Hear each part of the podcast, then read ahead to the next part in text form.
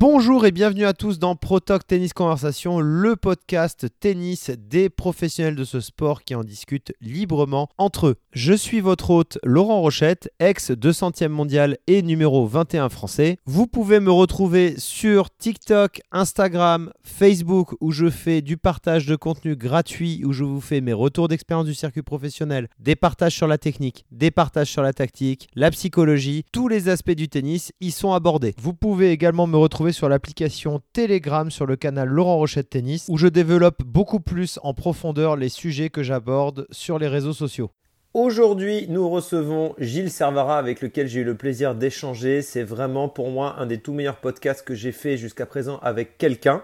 Notre échange a eu lieu autour de la période de Noël, juste avant l'Open d'Australie 2024, et je pense que vous allez être nombreux et nombreuses à kiffer ce podcast. C'est un de mes préférés, un avec lequel j'ai pris le plus de plaisir d'échanger. De nombreux sujets autour de l'entraînement sont abordés.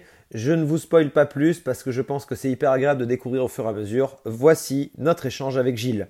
déjà, déjà, je suis très content que tu aies pu me trouver du temps parce que je pense qu'avec euh, avec Dany, là, ça devait être bien chargé la journée. Écoute, non, là, il est en, il, est en exhibe. Euh, ah oui, c'est à Londres, c'est ça Je suis pas parti. Mais effectivement, j'ai un milliard de trucs à faire, mais comme euh, je te dis, euh, tu, ce que tu fais, ça me, ça me plaît beaucoup, donc donc c'est normal que je prenne le temps. Ça me fait plaisir. Écoute, c'est super cool. Qu'est-ce que tu apprécies d'ailleurs, toi, dans les, dans les vidéos en particulier? Je t'ai jamais trop demandé. Alors, écoute, alors déjà, moi, je suis très sensible, probablement toi aussi, à, l'énergie des gens, tu vois, à leur ah côté. Généreux, leur côté euh, quelque chose qui fait que tu, tu es bien avec les gens, tu, tu, tu connectes quelque chose de, de euh, d'humain et de, et de, sympathique. Euh, je trouve qu'il y a ça dans, ton, dans, dans, dans, tes vidéos, dans le ton de ta voix, dans la façon dont tu t'exprimes. Donc ça, c'est une première chose. Et ensuite, bah, les sujets que tu abordes, euh, les différents sujets que tu abordes et dans lesquels tu, tu rentres, euh, notamment ceux, sur lesquels j'ai pu passer un peu de, temps euh, sur les aspects euh, stratégiques, tactiques. Et d'ailleurs, on va faire un truc ensemble euh, sur ce sur ce point-là. Euh, me, me, me, plaisent beaucoup. Et voilà. Donc ça, c'est les les deux points essentiels. Euh, après, j'ai vu que tu avais aussi abordé d'autres points sur le plan, euh, le plan de la prépa physique, oui, oui, en ce moment, euh, de la nutrition. On, propose nutrition, j'en parle pas trop encore parce que je sais que tu vois, c'est c'est quelque chose vers lequel j'aimerais à un moment donné discuter pour les gens, mais mais c'est vrai que c'est un sujet qui est assez sensible, surtout que moi, je suis. Ça paraît pas, mais quand tu es végétarien ou végétalien, les gens, ils deviennent super sensibles très vite. Donc, euh, donc j'y vais très doucement là-dessus. Mais c'est vrai que la, préparation physique, là, je, propose un programme de préparation physique plutôt pour joueurs type amateur, tu vois, de non classé à 0-2 à peu près, tu vois. Et, euh, et, et, voilà, c'est un truc assez large où on, on, a fait un truc super bien avec le prépa physique. Ça prend beaucoup de temps. En fait, c'est filmé. C'est filmé qui a été long. c'est tu m'étonnes parce que, euh, donc voilà, donc tous ces sujets-là, mm. je trouve que c'est plutôt bien. J'aime bien le côté. Euh, certainement aussi parce que je suis un petit peu comme ça, le côté. Euh, euh, alors, j'aime pas le, mot que je vais dire parce qu'il est réducteur, mais touche à tout. Mm. mais en tout cas, cette vision globale qui est capable de, tu vois, de, de prendre la, la, perf dans tout son ensemble mm. et pas uniquement genre se spécialiser, euh, un entraîneur tennis fait que du tennis, hein, tu vois, ça, ça, ça me gave. Ah oui, j'aime pas du, j'aime pas du tout ça non plus. Les gens qui sont, qui sont, que sur, en fait, euh, les, Et aujourd'hui, beaucoup de préparateurs physiques sont euh, sont là-dedans, comme si maintenant un préparateur physique, bah, il avait en charge tout, tu vois, en fait, c'était genre lui le, le, le centre du monde, quoi je, suis d'accord. Il y, en a. J'ai pu observer sur le circuit, autant encore plus que moi, je suppose, mais j'ai pu observer sur le circuit parfois des comportements assez étonnants. Tu voyais les prépas physiques se mêler un peu de choses qui les regardent pas. À un moment donné, tu as envie de leur dire Gars, euh, reste tranquille, tu gères la récup, tu gères la préparation physique, mais là, tout ce qui est euh, tactique, les briefs de match, calme-toi. Tu vois, j'ai déjà vu et, euh, et, eu des, des, conversations avec des joueurs ou des, des entraîneurs qui m'ont dit il y a certains prépas physiques, les mecs, ils, abusent un peu, quoi, tu vois.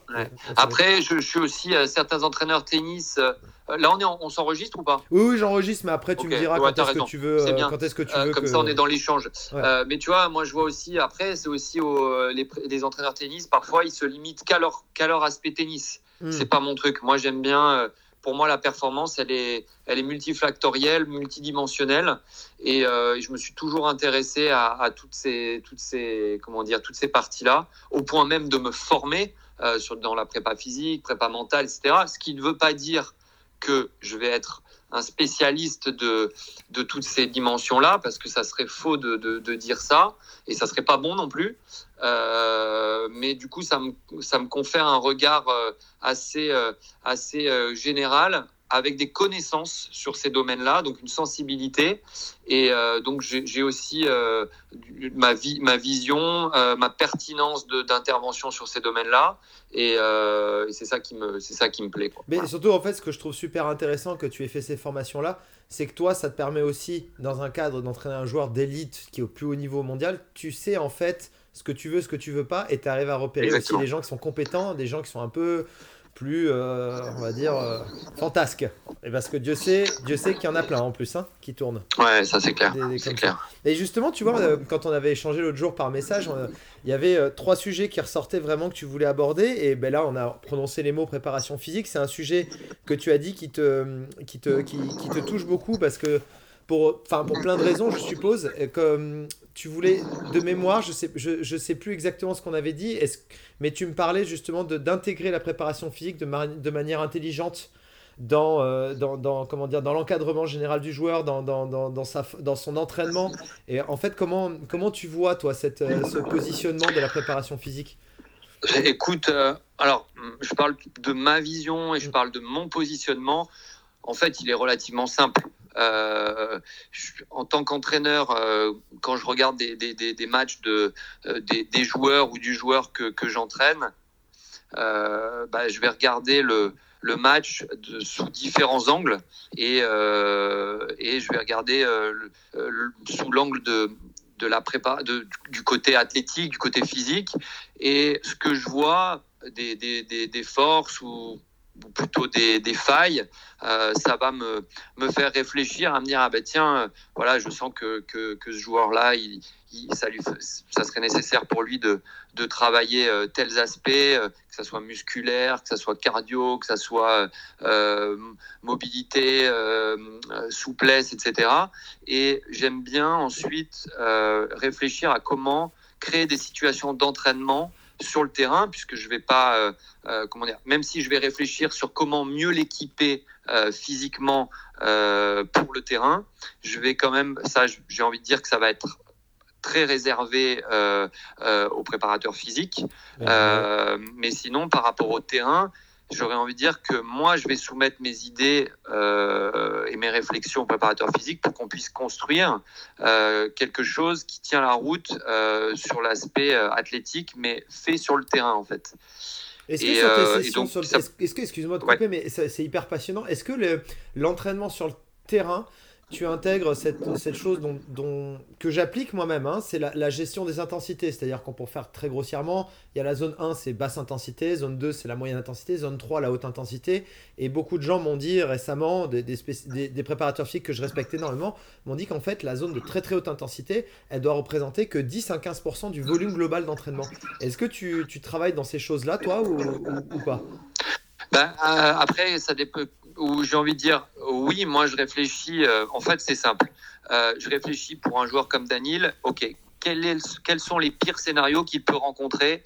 Euh, en grand chelem. L'objectif, c'est les grands chelems. Ok, donc euh, imaginons, mm. euh, parce que j'ai fait des recherches avec notamment mon, mon, partenaire d'équipe Yann Lemeur, des recherches sur ok, qu'est-ce qu'un joueur, qu'est-ce qu'un joueur en grand chelem, enfin sur les dix dernières années, les vainqueurs de grand chelem, qu'est-ce qu'ils ont expérimenté de pire en termes de, de, de matchs euh, pendant les deux semaines? Donc on, est, on a remonté tout ce fil-là à l'échelle d'un grand chelem, à l'échelle d'une deuxième semaine de grand chelem, à mm. l'échelle d'un match en 5-7, euh, dans, les, dans les sets de 5-7, etc. Et donc on, on en tire des, des, des analyses. Et euh, donc après, on met tout ça sur la table en disant voilà, voilà le pire de, de, de, le pire, les pires scénarios qu'il peut, qu'il peut rencontrer. Et on part de là. Et, euh, et, et donc nos, nos pires scénarios, euh, par exemple, et qui ont pu se, se dérouler notamment à l'Open d'Australie 2022, c'est quand euh, il se doit se taper quasiment trois matchs en, cinq heures sur la dernière semaine de, du tournoi. Hmm. Il faut pouvoir être, être équipé pour pouvoir répondre à ça. Alors bien sûr, alors je ne peux pas te faire un, comment dire une répartition ou un dosage de dire ouais bah voilà la zone rouge ça représente mmh, ça représente 10%. Après qu'est-ce qu'on appelle zone rouge aussi mmh. euh, Est-ce que euh, c'est travailler euh, à 110% de, de, de, de, sa, de sa PMA ou bien est-ce que c'est encore plus? Tu vois, je ne sais pas ce que ce qu'on veut dire là. En tout cas, euh, nous, on se base sur ces, sur ces scénarios les plus, les plus, les plus difficiles qu'on peut, qu'on peut rencontrer. Et, euh, et on a cherché à, comment dire, à, à, construire ça tout au long des années. Parce que j'ai envie de dire, euh, c'est pas en une préparation, euh, c'est pas en, en, en, un an que tu prépares ça, en fait. C'est sur 3 à 4 ans en réalité. Il faut avoir une vision sur 3 à 4 ans parce que euh, les temps d'entraînement, euh, ils sont pas, enfin les blocs d'entraînement, ils sont pas si, ils sont pas si gros. Euh, je veux dire, en fin de saison, nous, notre plus longue saison, notre plus longue intersaison qu'on ait pu qu'on ait pu faire, c'est ça a été 6 semaines mais c'est la plus longue. Enfin, six semaines, c'est bien, mais c'est, mais c'est vrai que c'est pas énorme. Et, bah, et, la, question que j'ai envie de te, de te dire, c'est comment tu fais en fait pour développer physiquement un jeu? Parce que Daniel part de loin en plus. Tu vois, j'ai mon, mon, pote que tu connais très bien, Gabriel Petit, euh, qui, euh, qui, qui l'explosait physiquement avant dans les footings quand ils allaient en forêt à Cannes, etc. Euh, comment en fait, tu, un joueur comme Daniel, tu arrives à le former physiquement au fur et à mesure des années tout en jouant en fait? Le match a une grande. Écoute, c'est très simple. Encore une fois, j'ai envie de dire c'est très simple. Moi, je me souviens quand Daniel m'a choisi pour, pour l'entraîner. Euh, et que je lui ai demandé, euh, ok, quelles sont mes, mes, mes, mes possibilités? Et il m'a dit, ta carte blanche. Du coup, euh, j'ai été le chef d'orchestre et j'ai fait, c'est là où j'ai fait intervenir dans notre équipe Yann Lemeur, qui a été une, une, personne centrale dans notre, dans notre dispositif, parce qu'il m'a permis d'appuyer ma vision du travail, en fait, notamment du travail physique, mmh. qui était pour moi quelque chose qui, qui, qui demandait d'être vraiment d'être fait de manière, euh, enfin, c'est pas intense, mais d'être fait de manière plus importante et en continu. Or, à mmh. l'époque, c'était pas du tout le cas. Euh, il y avait des choses que j'estimais être même meilleures que certains joueurs que j'entraînais, alors que je jouais pas au je jouais plus au tennis, que, que je faisais plus de compète. Mmh. Et je me disais, c'est pas normal. C'est pas normal qu'un entraîneur soit plus fort qu'un joueur. Mmh. Et, euh, et donc, je me suis dit, et j'ai été appuyé par Yann, qui a été mon, relais euh, pour que Daniel comprenne que bah, là, il faut bosser. quoi. Il faut bosser et il faut bosser en continu. Et donc, c'est parti de là, en fait. C'est euh, euh, bosser, mettre des charges quand on est à l'entraînement. Et quand on n'est plus à l'entraînement, bah, il faut continuer de mettre des rappels, même en tournoi. Alors, même en tournoi, c'est même venu à pendant les tournois, pendant les tournois du Grand Chelem, euh, sur les débuts de compète, quand euh, tu as des matchs qui sont moins, moins difficiles, ce qui est normalement le cas en première semaine. Oui, par exemple, le premier tour de Daniel cette année à l'US Open, il a joué euh, le Hongrois là, qui n'avait pas touché une raquette depuis je sais pas combien de temps. Là, le match avait duré une heure et quart, 3-7-0. Là, tu as pu lui mettre une petite charge derrière, quoi, je suppose. Voilà, exact. Et tu peux remettre un, petit, un petit travail. le mieux, c'est de le faire après le jour même du match parce que tu te rends compte que les jours off, certains joueurs, et notamment Daniel, sont un peu réticents à travailler parce que bah, il y a le match le lendemain, ce que je peux comprendre. Donc il faut gérer tout ça. Euh, je me souviens d'un match euh, quand il gagne Tokyo euh, en 2018. Euh, le, le, le, 10 minutes après la finale, je lui dis Daniel, on se bouge, on se bouge les fesses. On, a un travail physique à, coller maintenant. Et donc, il a eu le temps de faire juste ce qu'il avait à faire, les quelques photos, les machins, etc., les obligations. Après, on est parti dans la salle qu'ils étaient déjà en train de démonter pour pouvoir faire une séance de, muscu parce que derrière, on connectait avec le tournoi de Shanghai et qu'on savait avec le voyage et le, match qui arrivait le, le surlendemain qu'on ne pourrait plus travailler et que ça faisait dix jours ou une semaine qu'il avait plus euh, qu'il plus fait de, de séances musculaires et que on avait défini que ça faisait partie de notre fil conducteur et de, nos, objectifs euh, à, comment dire à, maintenir. Et donc euh, voilà on, a fait euh, on a fait cette séance et ça je, je tiens à appuyer tout au long de l'année c'est monstrueux ce que tu viens de raconter je veux appuyer là-dessus parce qu'il y a plein de gens qui vont nous écouter il y a des jeunes qui vont nous écouter réaliser ce que vient de dire Gilles il entraîne un mec à ce moment-là qui est entre 1 et 4-5 mondial, ça gagne un ATP 500. En général, quand Alors, c'est pas l'époque. À l'époque, il n'était pas à ce niveau-là. Il, allait monter dans le top 20 là, à ce moment-là, en gagnant Tokyo. Mais bon, peu importe. Mais peu importe, on, est, on est sur un joueur qui gagne un ATP 500. En fin de saison, il y a encore des tournois. C'est-à-dire que la, vision long terme est tellement puissante qu'en fait, en général, tu es à Tokyo, bon, tu as gagné ton tournoi, tu vas manger japonais le soir, c'est fini, on s'étire, terminé. Non, là, il y a, y a, un vrai projet, il y a une vraie. Il y a, y a, comment dire, il y a une vraie vision de ben, Tokyo c'est bien, mais il y a Shanghai qui arrive. Et ça me rappelle même quand euh, Oncle Tony il a dit à Rafa euh, Bon, c'est bien, tu as gagné Roland, mais il y a le Queens qui démarre dans deux jours, donc euh, prépare-toi quoi. Et, en fait, c'est ce truc de, que je trouve impressionnant au plus haut niveau de ta, ben voilà, t'as une heure, deux heures, quelques minutes pour savourer, mais si c'est pas le, si, c'est pas l'objectif de l'année, il faut continuer à bosser. Et ça, tous les jeunes, vous devez avoir cette vision-là si vous voulez vraiment avoir un espoir de faire quelque chose. Quoi. Ça, c'est clair que c'est central, capital. Euh, moi, presque. Après, euh, voilà, j'avais ce, ce, cette, euh, cette, euh, cette chose en moi, enfin, j'ai cette chose en moi en tant que personne, en tant qu'entraîneur, c'est que euh, chaque moment est un bon moment pour, pour, pour, pour s'entraîner presque. Après, il faut avoir quand même le recul pour dire attends, là, la récup ou la gestion de laisser tranquille le joueur qui se régénère ou qui, qui est dans hmm. sa concentration, etc. Et donc là, pour le coup, euh, c'est pas nécessaire, ou bien écouter le joueur aussi avec ses feedbacks. Et Daniel euh, est quelqu'un de très fin, donc il faut aussi beaucoup l'écouter par rapport à ce ce qui qui ressent. Euh, et en même temps, il faut le pousser. Je vois là, par exemple, il y, a, il y, a, une semaine, il y avait un entraînement. Il était dans un état où il fallait que, que il s'entraînait avec Nori. Il fallait que j'arrive à comment dire, il était cuit et en même temps, en étant cuit, euh, il avait encore des ressources, mais qu'il n'a pas forcément envie d'aller chercher. Donc c'est à l'entraîneur d'arriver à, aller chercher cette zone-là euh, sans, comment dire, sans le, c'est pas sans le brusquer, c'est pas brusquer, c'est pas le bon mot, mais euh, en, sans qu'il en ait l'air en fait, d'aller mmh. chercher cette mmh. zone-là. Euh, et, euh, et c'est ce que j'ai réussi à faire dans l'entraînement pour que pour que l'entraînement, qui était une séance importante justement pour nous, qui était une séance de trois heures, une séance où on, on mettait des, des, blocs physiques dedans et que et, qui représentait un des objectifs de la semaine. Si on si cette séance-là, en plus on pouvait pas la décaler au lendemain. Enfin bref, tout un tout un contexte qui fait que Bon, là, il faut, être, il faut vraiment être bon pour arriver à chercher cette séance alors que euh, alors que il euh, y, a des, y a des freins pour aller la chercher. Et finalement, c'est passé. Ça a été une super séance avec Nori euh, et on a obtenu ce qu'on voulait obtenir. Voilà, c'était très drôle. T'es en plein, tu t'es dans le 5-7 quoi. Si à ce moment-là en plus il est cuit, t'es es en plein dans le projet quoi. Tu simules vraiment un moment comme ça.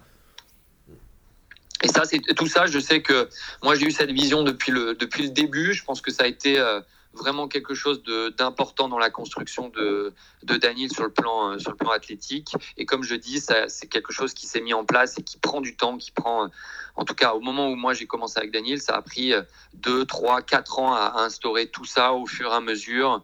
Euh, et, euh, et, je pense que ça a été vraiment quelque chose de, de, de, de bien fait. Et euh, voilà, donc j'en suis très content. Bah, tu peux, parce que quand tu vois qu'en plus, c'est lui qui avait réussi, je trouve, à dominer Nadal physiquement quand il s'était joué en 5-7 ou au bout du bout à, l'US Open. Je trouvais que Dani était plus frais que Rafa. Et ça, je me souviens mm. très bien de ce match. Ce match m'avait marqué pour ça. C'était extrêmement rare. J'ai pas beaucoup souvenir dans ma vie. Peut-être que Djokovic une fois ou deux l'a fait. Mais d'arriver à pousser Rafa au bout du bout du bout physiquement, bah, ça prouve qu'il y a un sacré taf derrière. Surtout, comme tu dis, sur cette continuité sur autant d'années. Quoi. Mais justement, pour rebondir euh, sur ce que tu dis, euh, sur cette, euh, sur, cette, comment dire, sur cette vision que tu as du joueur, on, a, on a pris le paramètre physique, mais je sais que toi, tu es quelqu'un qui adore aussi avoir une vision de, comprendre ce qui se passe dans la tête du joueur, comprendre ce que le comment, enfin, tu veux comprendre comment le joueur voit son jeu, euh, comment le faire évoluer? Je sais que pour toi, les obstacles, c'est plutôt des leviers de progression. Euh, est-ce que, est que quand tu as, as, rencontré Daniel, par exemple, au début, même à ce jour, ça doit être toujours le même type de travail sur d'autres plans différents, mais mais je suppose que as, vous devez avoir des décalages parfois peut-être entre euh, toi et lui sur comment vous voyez jouer, comment Daniel se voit jouer, ou peut-être euh, sur une stratégie sur un joueur? Écoute, euh, alors je, je, je, vais diviser le, le, le, temps notre collaboration.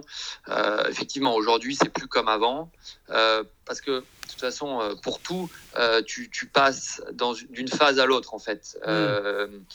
Le, temps, enfin les choses sont pas linéaires et moi je, je, je, je, suis capable de me rendre compte, tiens, là aujourd'hui on n'est plus dans la même phase qu'avant, il faut s'adapter à, à l'évolution du joueur, à, à son nouveau statut, à sa personnalité, à, son contexte, euh, pour se rendre compte que ce que tu faisais avant ou, euh, ou ce que tu voyais avant euh, ou ce que tu pensais avant n'est plus forcément d'actualité. Et ça, hmm. il faut réussir à, soi-même aussi s'en rendre compte pour changer. Hmm. Donc avant, depuis le début, moi, quand j'ai commencé avec Daniel, je me souviens, c'est quelque chose qui m'avait marqué quand j'avais fait les premiers tournois avec lui en 2016 où euh, j'arrivais euh, avec ma bonne volonté d'entraîneur, euh, je me souviens, je l'ai dit 100 fois, de faire un briefing et de dire ce que j'attendais, etc.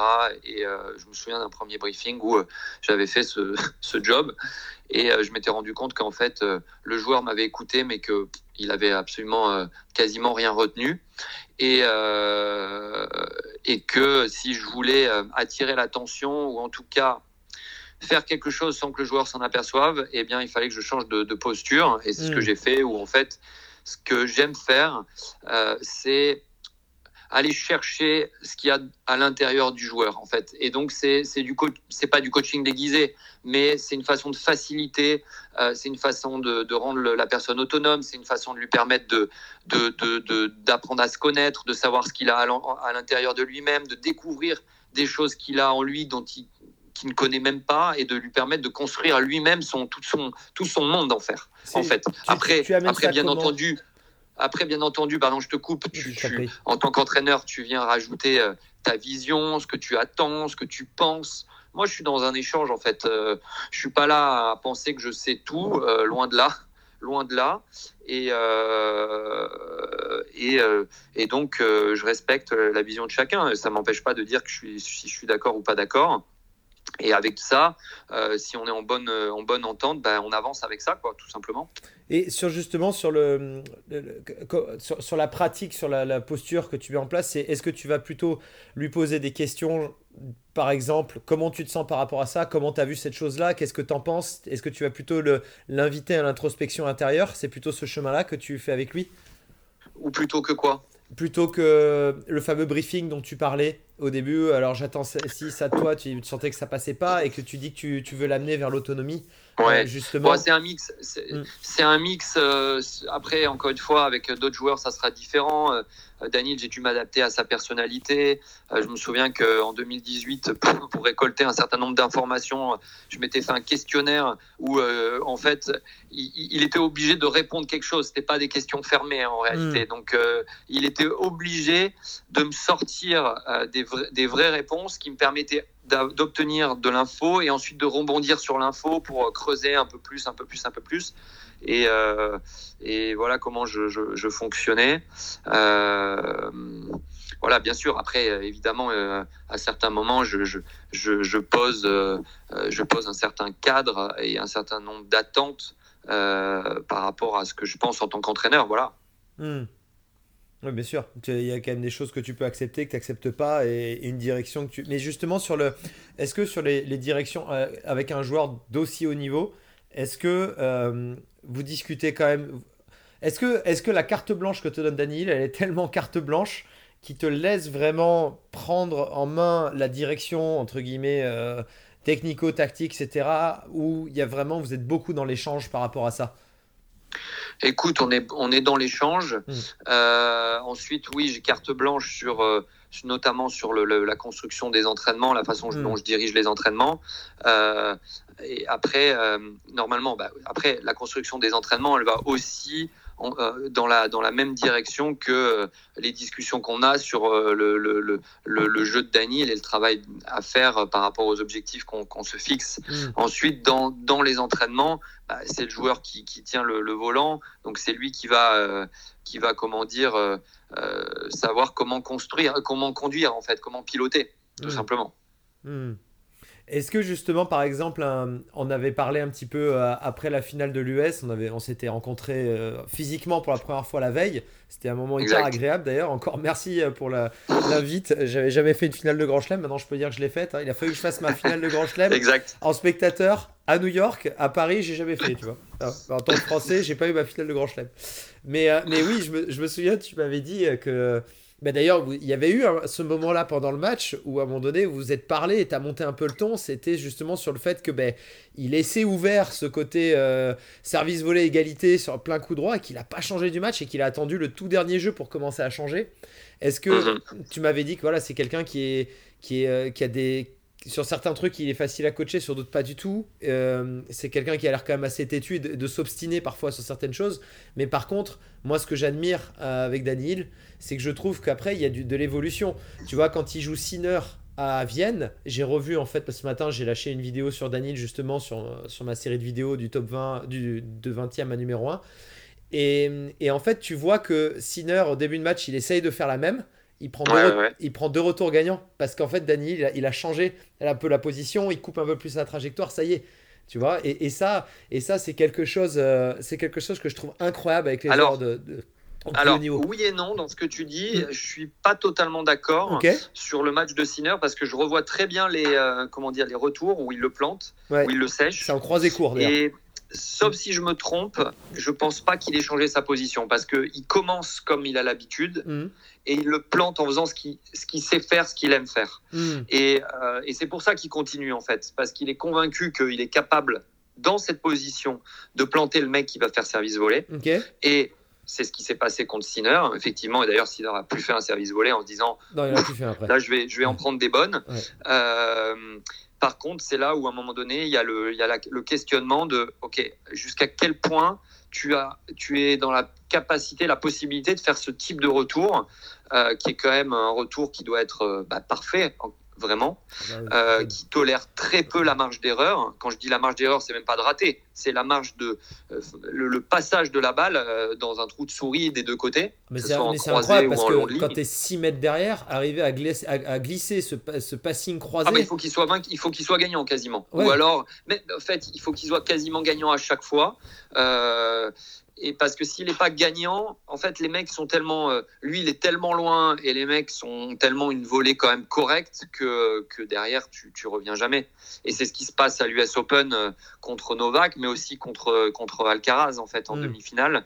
Euh, même s'il y a autre chose qui s'est passé, je dirais pas quoi, mais qui fait que, que Daniel a a pu euh, sortir deux bons passings euh, dans le dernier jeu pour breaker euh, et gagner le, mm. match en 4-7. et après, voilà, après, pourquoi Donc, il y a ce questionnement à l'intérieur de lui-même de Ah, mais je sais que je peux le faire.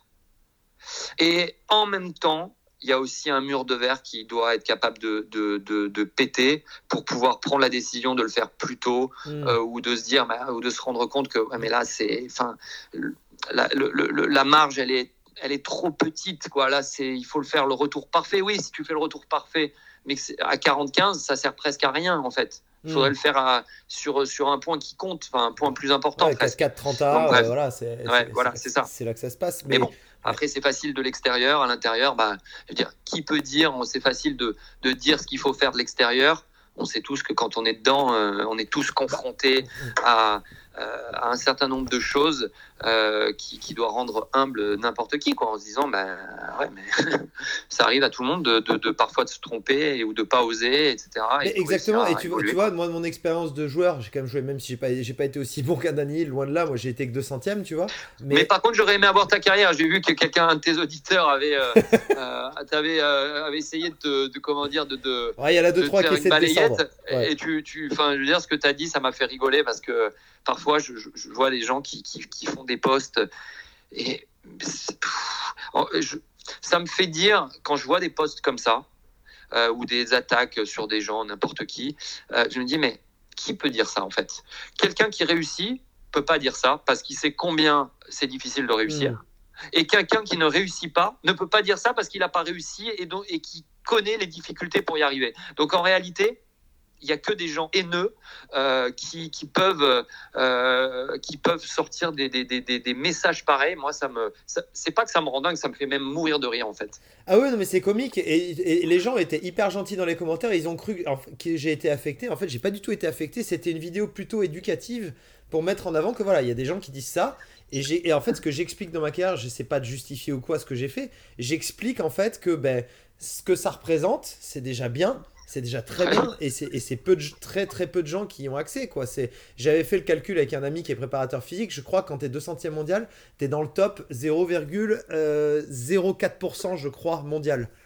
Enfin, je veux dire, c'est complètement indécent. Parce qu'il y, a environ, il y a environ 500 millions de personnes qui ont, qui ont joué au tennis dans le monde, et il y en a environ qui, plusieurs dizaines de millions qui jouent régulièrement c'est juste complètement fou en fait. Mais c'est vrai non, mais c'est clair. Mais je pense qu'il faut tu vois sur des et, et, euh, on peut faire le lien pour les gens qui nous écoutent les jeunes etc où as des parfois tu as des gars qui disent ouais t'as pas de main de toute façon ton coup droit il est pourri. En fait c'est euh, mm. il faut avoir beaucoup d'empathie pour ces gens là parce que en général, ce sont des gens qui sont dans une situation personnelle qui est très délicate, qui est pas bien. Mhm. Et, moi, j'invite plutôt à avoir de l'empathie, de la compassion pour ces gens-là qui, s'ils en sont là à prendre du temps pour aller sur Internet, écrire de la merde, s'ils en sont là à prendre du temps à venir te voir pour te dire de la merde, dire que tu fais pas assez bien ou raconter n'importe quoi, mais ce sont des gens, ce sont eux en fait qui sont pas bien. Donc il vaut mieux essayer de se concentrer sur soi et tracer sa route. Et Dieu sait, Dieu sait que j'en ai souffert quand j'avais 12, 13, 14, 15 ans parce que putain, le tennis français c'est dur, ça fait que parler. Et, et quand je suis arrivé en Espagne, quand j'avais 18 ans, ça a tout changé. Parce que les Espagnols sont pas du tout comme ça. Non, non. Pas du tout comme ça. C'est pour ça que moi j'avais que, que j'avais adoré. Mais ce que je voulais revenir à la base de la conversation avant qu'on dérive là-dessus, c'est que pour moi en tant que joueur, euh, il y a des fois en plus, ce qui est terrible, c'est que tu vois ce qu'il faut faire tu sais qu'il faut que tu avances un peu plus, tu sais qu'il faut que tu recules un peu plus, tu sais qu'il faut que plus que tu joues cette zone-là. Mais le problème, c'est qu'à ce moment-là, en fonction de ton état intérieur, les émotions qui te traversent, euh, en fonction de, en fonction de, il y a des fois, ben, ton coup droit long ligne, tu vas pas le sentir normalement comme tu le sens d'habitude. Mais c'est pas, et en fait, c'est cette transition entre, entre ce que je devrais faire et ce que je me sens capable de faire et le faire dans un moment de haute pression. Ça, je trouve ça difficile. Et c'est vrai que les, gens de l'extérieur, parfois, ils observent, mais ils se, ils disent Ah, mais il faudrait faire ça. Ouais, merci Jean-Michel, mais c'est pas facile. Tu vois, c'est quelque chose qui est très dur. Et ça, c'est un truc au tennis qu'on peut expérimenter, expérimenter en plus à tous les niveaux. Que tu sois 1, 200, 500, moins 15, moins 2, 15, 4. Il y a, y a ce décalage en fait. Et, et justement, en fait, toi, euh, par, rapport à, par rapport à ça, comment tu arrives en fait à, un joueur comme Daniel en tant qu'observateur extérieur tu lui fais les retours. Est-ce qu'il y a des fois, bon, je suppose qu'il y a des fois, il n'a pas forcément, je me doute que des champions comme ça, ils n'ont pas forcément envie de partir dans certaines euh, euh, améliorations où c'est presque de la négoce, où tu l'emmènes à le faire, comme tu dis, de manière invisible, parce que tu me parlais aussi beaucoup de coaching invisible, les mécanismes qui correspondent euh, aux besoins d'une personne, tu vois. comment tu arrives en fait, par exemple, sur un, truc comme ça avec Daniel qui est très très loin je pense que tu as dû forcément discuter avec lui à un moment donné qui se rapproche un peu. Je veux pas rentrer dans les détails parce que c'est une relation entre vous et voilà, ce sont, des choses qui vous sont propres et on n'a pas à révéler des points forts, des points faibles euh, publiquement, si j'ose dire. Mais comment en fait tu fais sur, un, sur quelque chose comme ça une identification d'un point net à améliorer et l'amener de manière intelligente en fait à, à trouver les mécanismes qui correspondent vraiment aux besoins de la personne et à l'améliorer, à comprendre ce qui a besoin de ce changement en fait. Ça, c'est pas facile en fait, surtout sur des joueurs de ce niveau-là. Écoute, euh, alors, il faut prendre en compte euh, effectivement la personnalité du, joueur parce que, en fait, moi, je me suis aperçu il y a longtemps avec Daniel, c'est que dans plein de domaines, il ne faisait pas ce que on aurait voulu qu'il fasse. Euh, et je parle pas qu'à mon échelon avant quand on était, euh, quand j'étais pas son entraîneur et qu'il s'entraînait à Cannes. Euh, mon, mon, ancien collègue euh, voulait qu'il fasse certaines choses et Daniel, euh, oui, peut-être au début parce qu'il était bien élevé, qu'il voulait, qui voulait, comment dire, pas se prendre la tête, il allait le faire, mais il le lâchait tout de suite et il, il faisait ce qu'il avait décidé. Et en fait, je me suis aperçu que que il se laisserait pas imposer les choses et qu'il ferait les choses au fur et à mesure qu'il découvre que c'est nécessaire pour lui, tout simplement. Et comme c'est quelqu'un d'intelligent qui, qui, voit le jeu, euh, à un moment donné, quand il sent, quand il, il sent que c'est la seule et unique solution, il va le faire. Il le fait et il sait le faire en plus. Alors en amont, il faut s'assurer parce que quand on parle tactique, souvent, moi, je me dis, OK, tactique, c'est bien beau de dire il faut faire ci, il faut faire ça. Il y a, a qu'à Faucon. Mais, un, la tactique, elle est reliée à plusieurs choses. Elle est reliée à la conscience de ce qui se passe pour se rendre compte de, de la situation. Parce que si tu n'as pas conscience de la situation, tu peux pas décider de, de, faire telle ou telle euh, chose, euh, de jouer à tel endroit, euh, sur tel type de balle, de faire ça, ou d'emmener ton adversaire à faire ça parce que tu veux pouvoir le contrer et, jouer comme ci ou comme ça. Donc il y a une, une, une vision dont il faut avoir conscience. Et ensuite, il y a est-ce qu'on est équipé pour pouvoir le faire? Parce que souvent, c'est Ah, mais il faut faire ci, il faut faire ça. Oui, mais le joueur, il n'a pas les armes pour le faire. Donc, il faut développer Hmm. Il faut développer aussi en amont la capacité de, de, faire telle ou telle chose. Moi, avec Daniel, euh, qui, quand je l'ai connu, euh, euh, était. Alors, on m'a dit, on me disait, ouais, il frappe, mais moi, j'ai jamais vu frapper. au contraire, c'est quelque chose que j'ai cherché à développer au fur et à mesure avec lui et aussi son jeu offensif, où je me disais, mais le truc, c'est, ok, pareil, il estime qu'il a plus de chances de gagner le point en étant au fond que de monter au filet. Très bien. Ça, ça doit aussi évoluer. Il a des opportunités d'évoluer, etc. Bref. Mais le jour où il va, être, il va en avoir besoin, il faudra que moi, en tant qu'entraîneur, j'ai pu l'aider à construire des armes pour que quand il se retrouve au filet, entre autres, il puisse le faire. Et, euh, et c'est ce que c'est ma vision des ma vision du travail en fait. Donc c'est euh, ok, hmm. il le fait peut-être pas, il veut peut-être pas le faire maintenant, il n'en a pas conscience maintenant, mais le jour où il en aura conscience, il faudra qu'il il l'ait travaillé pour euh, à minima pour pouvoir s'en servir. Sinon, euh, sinon ça sera un problème. Le jeu au filet, tu arrives, à, arrives quand même à le convaincre au fur et à mesure du temps que c'est une, une zone. Je cherche pas à le convaincre. Moi, hmm. j'apporte les, les, les, les, images, les, les, situations où bah tiens regarde euh, regarde ce qui s'est passé, regarde ce que tu aurais peut-être pu faire, puis ça rentre, ça rentre petit à petit, et puis euh, euh, au fur et à mesure du temps, bah, c'est quelque chose qui n'est pas inconnu et qui peut, qui peut évoluer, se débloquer ou que ça percute à un moment donné. voilà, que ça percute au fur et à mesure du temps et qu'ils s'en servent. Et par exemple, tu vois, je reprends l'US Open, la finale de l'US Open, mais 2019, quand il joue Nadal, euh, euh, c'est la finale, une des finales où les mecs sont le plus montés au filet. Eh bien, je veux hmm. dire, et où euh, là, si on regarde le match, ils cherchent à prendre plutôt au retour, ou ils cherchent à envoyer, ou ils cherchent à suivre au filet, et ils se démerdent très bien. Alors évidemment, c'est pas un grand spécialiste. Il y a des moments où il y a des failles. Et oui, bah ça, ça, tu, tu ça, c'est le travail et c'est aussi. Euh, euh, parfois, il me dit, mais attends, euh, regarde un mec qui, qui, est bon au filet, il rate pas ça. Et je dis, oui, c'est vrai, tu as raison. c'est pour ça qu'il faut continuer de travailler. Et, et, puis, mais en même temps, regarde le mec qui est bon au filet, bah, il se dit la même chose de toi au fond. C'est-à-dire que toi, tu es capable de faire certaines choses du fond que d'autres ne sont pas capables de faire. Il y a aussi cette réalité où on est chacun de nous a des facilités dans un domaine, moins dans un autre et que tu peux arriver à combler avec le travail, mais où il y a des moments, euh, bah, ça peut t'échapper. C'est comme ça. Hmm. Il y, a, un truc, justement, fond de cours de Daniel, que je trouve hallucinant. Ça, ça fait partie un peu des frappes invisibles où je pense que le grand public ne voit pas forcément, ou même parfois même des joueurs, euh, amateurs de très bon niveau. Il y a une frappe qui me fait halluciner, c'est son revers. Quand il la frappe, tu sais, je t'avais parlé une fois de ça, elle est frappée pas à 150%, loin de là. Elle est un peu flottante. Elle, elle, et elle va mourir devant la ligne et mm. fuser un peu, tout en passant un peu haut par rapport au filet. Tu vois, il y a toujours le demi-mètre ou le mètre. Et elle va mourir et un peu. Elle, elle, est, elle est hum, ni lourde, elle est pas réellement lourde cette balle. Et quand elle est un peu légère et qu'à la fois elle fuse, elle est dure celle-là à contrôler. J'aime bien, j'aime bien quand j'entraîne euh, trouver des métaphores, euh, mm. Donner des noms, etc. pour plein de choses. Et ça, euh, il y a, y a quoi Il y a 4 ans, je me souviens, c'est ce que j'avais appelé, et c'est resté entre Daniel et moi, le, un coup feuille morte. La feuille morte, c'est monstrueux. Feuille morte, voilà, et qui peut, qu'il est capable de faire en revers, mais aussi au retour sur deuxième balle souvent. Euh, et effectivement, celui-là, moi, je me souviens d'un match, euh, d'un match en demi-finale de, Bercy en 2020 quand il gagne Bercy. Fin du match euh, contre Raonic. Raonic lâche deux plombs au service côté coup droit de Daniel, côté égalité, côté avantage. Et les deux fois, Daniel, alors je ne sais pas s'il le fait exprès, mais il, lâche deux retours de coup droit euh, en étant de 6 mètres derrière qui, qui, sont feuilles mortes, où la balle en fait n'avance pas. Donc elle a tout le temps de voyager. Daniel a tout le temps de se replacer. T'as Raonic qui attend qu'une chose, c'est de dégommer la balle, mais il peut pas la dégommer avant qu'elle soit qu'elle ait rebondi. Donc il, est là à, charger, à se placer, à charger pour envoyer tout son coup. Et, euh, Daniel est, déjà replacé. Le coup de Raonic est bien moins efficace parce que, bah, parce que la balle n'a pas de poids. Euh, donc ça le fait forcer. Et, euh, et Daniel gagne les deux points, il break sur ce jeu-là. J'avais trouvé ces deux retours exceptionnels. Et ces coups-là invisibles ah sont vraiment incroyables et qui, qui, qui paraissent, qu'on ne peut pas forcément voir à la télé d'ailleurs, mais qui, peut pas, qui peuvent paraître rien du tout.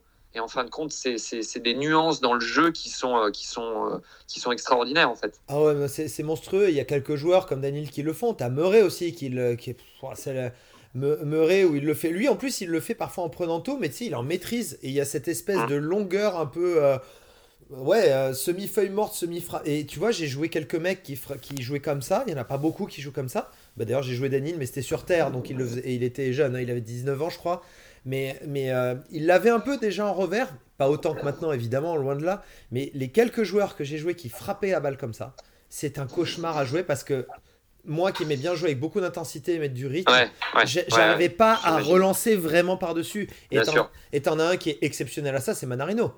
Manarino, euh, il fait que ça toute la journée. Quoi. Et d'ailleurs, c'est pour ça aussi que ces joueurs-là ont beaucoup de mal sur terre, c'est que mm. tu as tous les Espagnols et les joueurs de terre qui, ça, ces balles-là, ils les adorent parce que là, pour le coup, ils ont le temps de charger, temps de décaler, ils arrivent à créer de la mm. vitesse, de la rotation, mm. et là, ils mettent une puissance dans la balle qui, derrière, prend, euh, prend un tel volume au rebond que, que, que, que, ça pèse de plus en plus dans la raquette adverse.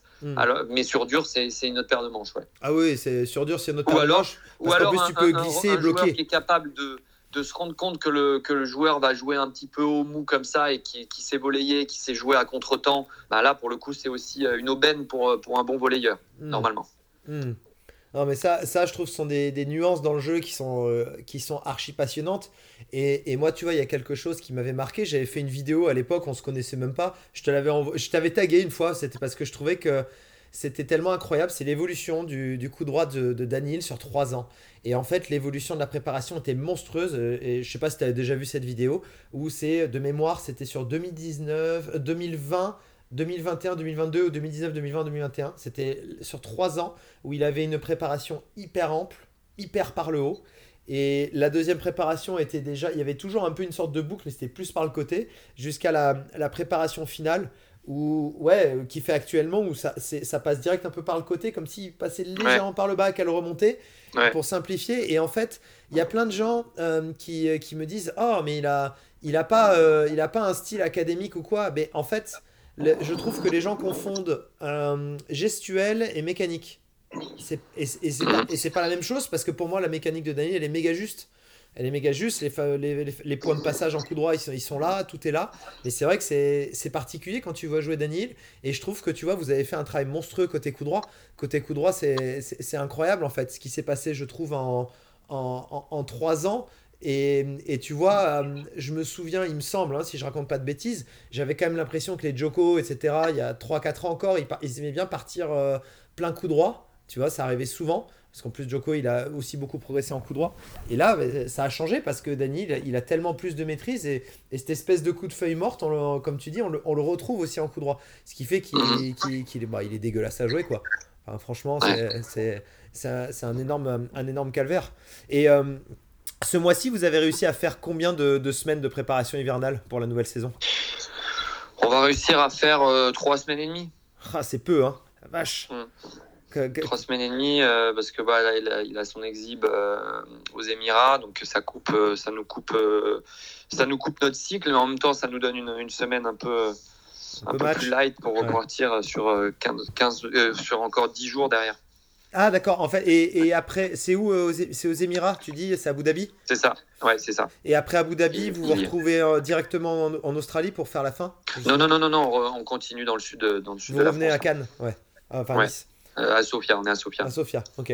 Et, justement, comment tu gères euh, sur des temps aussi courts? Parce que putain, quand, tu te dis, ok, on a trois semaines et demie, c'est tellement peu pour, euh, pour travailler. Sur, sur ouais, et en même temps, tu travailles, en même temps, c'est beaucoup, beaucoup pour nous puisqu'on a, on a peu de temps, peu de fois l'occasion de faire ça pendant la saison. Hein. C'est cette période de l'année. Ensuite, ensuite, ensuite c'est avant, avant, les, avant les, tournois, la saison d'été aux États-Unis. voilà, c'est nos deux, périodes de deux à trois semaines, en fait, c'est les seuls moments. Après, c'est que c'est des périodes d'une semaine, de quelques jours euh, maxi pour pouvoir, euh, pour pouvoir euh, s'entraîner. Est-ce que c'est deux semaines et demie, trois semaines et demie, deux semaines? Est-ce qu'elles sont en général, vous les axez beaucoup sur aussi garder une qualité physique la plus haute possible pour que ça construise quand même quelque chose pour la suite de la saison ou la nouvelle saison Vous arrivez quand même à glisser quelques éléments technico-tactiques dedans, dans l'évolution Écoute, c'est c'est un, un, peu hybride en fait. Hmm. C'est hybride. on, on, essaye, tu sais, déjà d'avoir trois semaines et demie sur place, ça te permet de, poser du travail. Et donc, euh, donc oui, tu peux, quand une fois que tu es sur le terrain, après, il faut agencer tes séances de manière à avoir un fil rouge sur euh, des éléments que tu veux travailler euh, pour, que, bah, pour que ça puisse donner un petit peu de, comment dire, d'effet. et, pareil sur le, plan physique. Après là, on n'est plus sur un joueur en construction non plus, tu vois. Donc, le simple fait de pouvoir se réentraîner sur des périodes de, de, de, trois semaines, ça, ça permet de, de ramener le joueur, euh, euh, de recréer du volume chez le joueur. Hmm. Tu vois Ouais, bien sûr. C'est plus comme. Euh, on n'est plus dans la phase de, de, d'il y a, y a 4-5 ans où, où, où, là, on était vraiment dans une, dans une construction, dans une construction de, de, de ce que j'avais appelé à l'époque d'une cathédrale. J'avais eu cette image. Il faut que je construise une cathédrale, en fait. Donc, hmm. euh, de faire monter un, monument. Là, là, c'est plus le monument, il est déjà monté, la cathédrale est déjà faite. Là, il faut la, faut la, la comment dire, la, la restaurer, la, la, la bichonner. Euh, tu vois, la, la, nettoyer, quoi, hmm. si je puis dire. Ouais. Bon, pendant que toi tu construisais une cathédrale, de mon expérience, quand je, quand je construisais moi ma cabane, parce que c'était pas la cathédrale à côté de Daniel.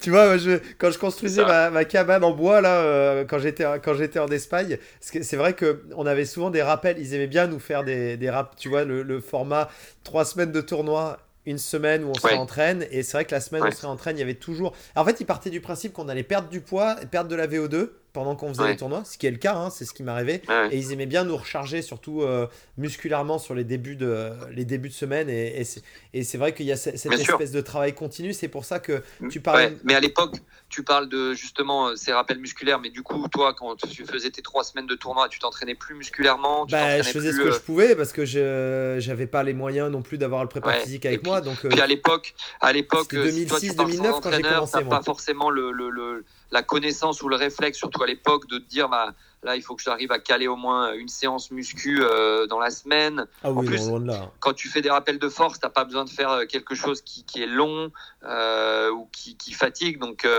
mais pourtant, c'est capital. Donc oui, je comprends que quand tu rentres, tu as besoin de te, de te refaire une ou deux séances pour, pour, pour, pour retaper dessus. Quoi. Ah bah ouais, non, c'est clair, c'est clair, parce que c'est vrai qu'à l'époque, moi quand j'ai démarré, ça, je dis à l'époque, ça fait comme si j'avais 70 ans, mais, mais, mais ouais, entre 2006 et 2009, oui, en plus mon entraîneur, tu vois, il était de, qui m'accompagnait un peu, c'est un entraîneur anglais.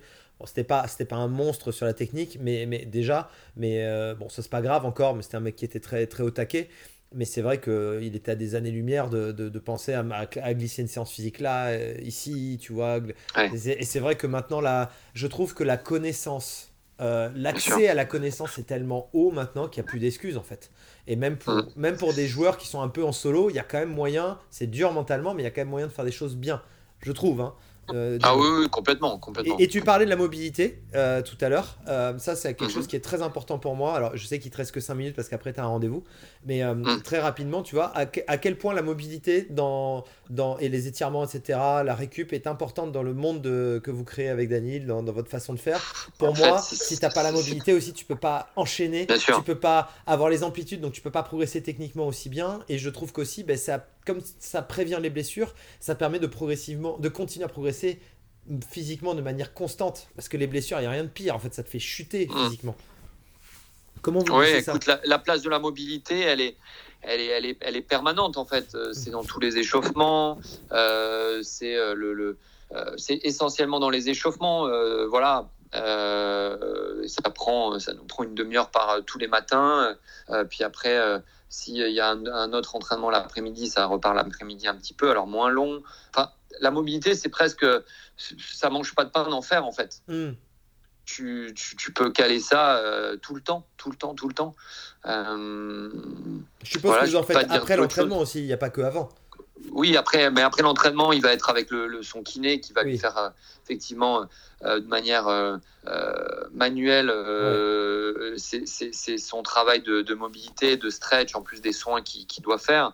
Mais euh, oui, ouais, la mobilité, après, en plus, il y, a, des milliards d'exercices pour, euh, pour, pour, pour, en faire, pour en faire 10 minutes par-ci, 10 minutes par-là. Même n'importe qui, moi j'en fais aussi, euh, je, fais du sport, c'est quelque chose que je fais qui me fait du bien, ça me permet de, huiler les articulations. Hmm. Et, et, et, voilà, je pense que c'est quelque chose, c'est un point qui fait maintenant partie euh, inhérente de, de, de, du travail. Quoi. Bah oui, pour moi, pour moi, on peut pas faire sans, et surtout euh, une nouvelle fois avec l'accès à la. C'est comme se brosser les dents, en fait. Ouais, c'est ça. Non mais c'est super bien dit, c'est ça paraît con, mais c'est complètement ça pour moi. En fait, tu ne peux pas ne pas en faire à un moment donné. C'est juste. Tu peux pas, imaginer ne pas brosser les dents et en même temps c'est un geste, un geste complètement euh, anodin dans ta vie, dans la vie de tous les jours bah voilà, la mobilité, c'est euh, c'est anodin dans, dans, la vie d'un sportif, euh, dans la vie de tous les jours d'un sportif. Ouais, ça fait complètement partie du truc. Écoute, merci beaucoup Gilles. Euh, je, je, sais que tu as un rendez-vous qui arrive, je ne vais pas te mettre en retard surtout.